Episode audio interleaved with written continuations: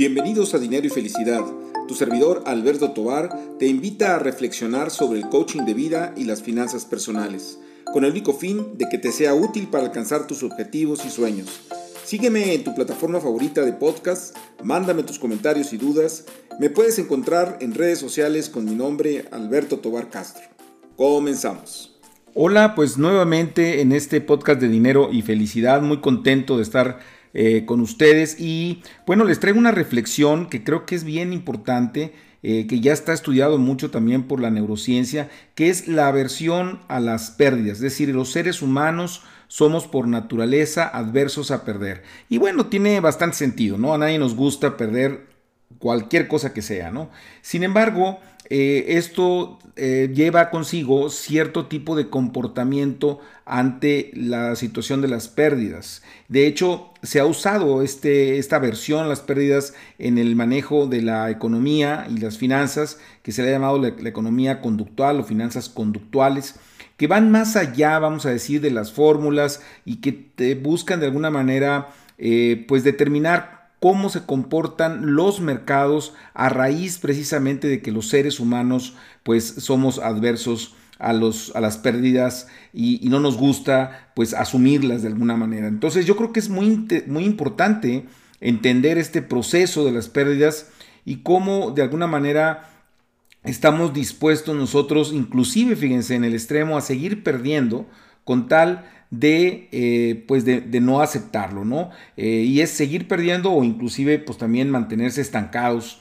Eh, en términos de inversiones este concepto es bastante útil, pero creo que también se puede llevar a la vida en general, ¿no? que ahorita quisiera abordar algunos temas en ese sentido, pero por lo pronto en el caso de los mercados les decía yo que viene mucho a colación porque eh, pues los mercados bursátiles han tenido caídas muy fuertes, hay compañías que han perdido muchísimo, muchísimo valor. Y también eh, pues el caso de las criptomonedas en donde muchos inversionistas, sobre todo inversionistas jóvenes, pues entraron, si entraron obviamente cuando estaban en, la cúspide, pues ahorita llevan perdidos una buena cantidad de dinero, eh, cuando menos a nivel del estado de cuenta, ¿no? es, es en el caso de las inversiones, eh, pasa algo curioso, ¿no? Porque se hablan, inclusive creo que ya lo hemos manejado en este espacio, se hablan de minusvalías, es decir, mientras que no se venda el activo financiero, no es una pérdida, sino es una minusvalía. Entonces, cuando uno ve el estado de cuenta y ve una caída en el saldo, pues estaríamos hablando, vamos a decir, de una minusvalía que se podría convertir en pérdida en cuanto eh, se realice. Y esto de alguna manera da pie a que muchos inversionistas digan, no, no, no, bueno, pues mientras que no lo venda no es pérdida, entonces no he perdido. Pero hay un tema bastante psicológico en el asunto, ¿no? Porque, por ejemplo, eh, eh, en el caso de los mercados, si nosotros creemos que los mercados financieros no se van a reponer, vamos a pensarlo en dos o tres meses, eh, pues híjole, el otro, la otro tema es el costo de oportunidad, es decir, Acuérdense que en términos económicos, cuando hablamos del costo de oportunidad, nos estamos refiriendo a la mejor alternativa que estamos dejando de tomar y eso se convierte en un costo, ¿de acuerdo? Es como si yo tuviera, déjenme ponerlo en términos eh, bastante sencillos, ¿no? Eh, inclusive yo diría que simplistas.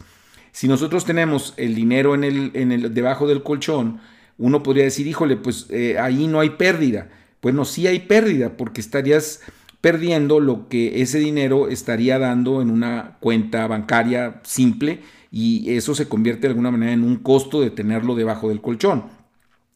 Entonces, eh, siguiendo ese orden de ideas, ese ejemplo, pasa lo mismo cuando nosotros tenemos una inversión en un mercado que sabemos o que pronosticamos que va a mantenerse estancado por un buen tiempo o que inclusive podría llegar a perder. No solamente se están perdiendo lo que baja de valor el activo, sino también el hecho de que se está dejando de, situar ese recurso en una mejor eh, inversión. ¿De acuerdo? Entonces sí es muy, muy importante. Ahora tenemos que tener claro que para reponer el, el valor del activo que vamos a suponer se haya perdido, se requiere mucho más en términos de porcentaje. Y déjenme darles también un ejemplo bastante, bastante simplista, que creo yo que matemáticamente es muy fácil de entender. Es como si yo les dijera que les bajan el 50% de su sueldo. Si antes ganaban 100, ahora ganan 50. Entonces, esa es una reducción del 50%. Pero si yo les dijera, bueno, ahora te voy a poner el sueldo a lo que estaba, entonces significaría que de 50 a 100 es un aumento del 100%. Es decir, lo que significaría que para que los activos tuvieran un, el mismo valor que tenían cuando cayeron, pues tendrían que tener un avance bastante, bastante sustentable. Entonces aquí tenemos que hacer un, un proceso como de aceptación, ¿no? Y decir, aceptamos la pérdida y entonces de alguna manera decimos, bueno, como tenemos un costo de oportunidad muy alto, prefiero aceptar la pérdida, ni modo, como podríamos decir los mexicanos, ni modo, y entonces ponerlo en una alternativa que ahorita es muy alta, porque estamos hablando que las tasas de, interés con toda esta estrategia del Banco de México han subido muchísimo y que entonces el costo eh, de oportunidad de esos activos pues es bastante, bastante alto y, y, le estamos perdiendo una buena cantidad. Y aquí les dejo esta frase para que la reflexionen, la mastiquen, que a mí de alguna manera me ha cambiado mucho la vida porque cambias de alguna manera la percepción y es la frase es la siguiente, no hay peor decisión que mantener una mala decisión, ¿sí? Si no hay peor decisión que mantener una mala decisión. Esto quiere decir que, bueno, hay decisiones en general, como pueden ser el caso de las inversiones, cuando dices, ya, mejor acepto la pérdida, me voy a, cambiar de opción, ¿verdad? De inversión este, y más adelante a lo mejor vuelvo a entrar, ¿sí? No quiere decir que nunca más en la vida volvamos a, estar eh, en los mercados bursátiles, ¿no? Pero en su momento aceptarlo, ¿no? Y, en este sentido, cabe decir entonces que también todas las decisiones tienen este factor de pérdida y también el hecho de mantenerlas. Y, nada más como, como dicen, para muestra eh, basta un botón, cuántas veces eh, las personas no mantienen un trabajo, que no les gusta, que saben que no están teniendo el desarrollo, sin embargo no quieren admitir esa pérdida y no cambian, por ejemplo, de actividad. O el clásico también, un negocio, ¿no? Cuando ya le metemos la fe, cuando van las cosas, va la situación eh, muy negativa en términos de, pérdidas, y uno dice, no, no, no, pero yo tengo fe en que va a, prosperar. Eh, bueno, esa fe está bien, qué bueno que hay fe, que hay fuerza de voluntad, pero también tiene que estar sustentada con realidad, porque si no, la pérdida se llega a acumular y pueden ser inclusive desastrosas. Es preferible, de alguna manera, aceptarlo rápidamente cuando ya no hay vuelta de hoja. Eh, como, como, dice también otro dicho, ni de, trancazo dado, ni Dios lo quita, ¿no? Entonces, si ya está dado, bueno, pues moverse hacia un lugar seguro. Este es un esquema, vamos a decir, de, inversión y de, de, decisión tradicional, no riesgoso, pero también con mucha lógica, con mucha, mucha lógica, ¿no?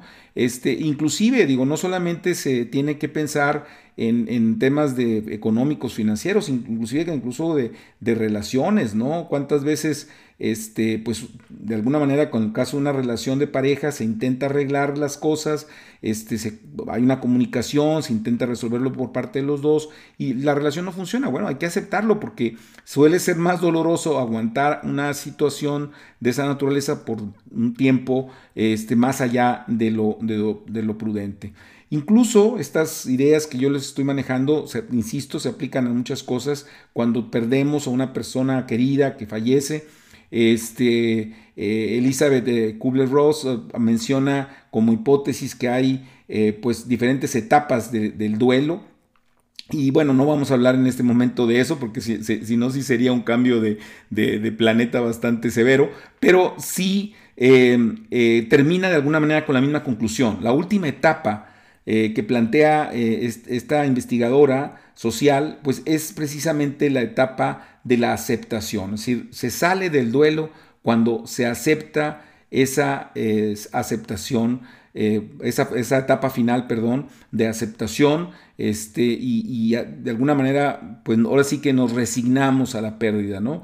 Pero le damos vuelta, o sea, no, no significa de resignar y de llorarla eternamente, sino decir, bueno, no hay, y pongámoslo en estos términos, no hay un inversionista que nunca haya perdido, ni los más grandes eh, inversionistas del mundo, y no hay una persona, un ser humano que también no se haya equivocado. Yo creo que aquí la verdadera eh, fortaleza es en aceptar rápidamente las equivocaciones y cambiar, eh, ver cuál es el costo de oportunidad y moverse hacia un lugar seguro. Pues bien, ese es el comentario que quería hacerles eh, ahora. Eh, espero que haya sido de utilidad como siempre y también como siempre muy atento a sus comentarios, a sus críticas, a sus sugerencias en redes sociales, muy en particular en LinkedIn, en Instagram y en Twitter. Ahí nos vemos, este, pásenla bien y hasta la próxima.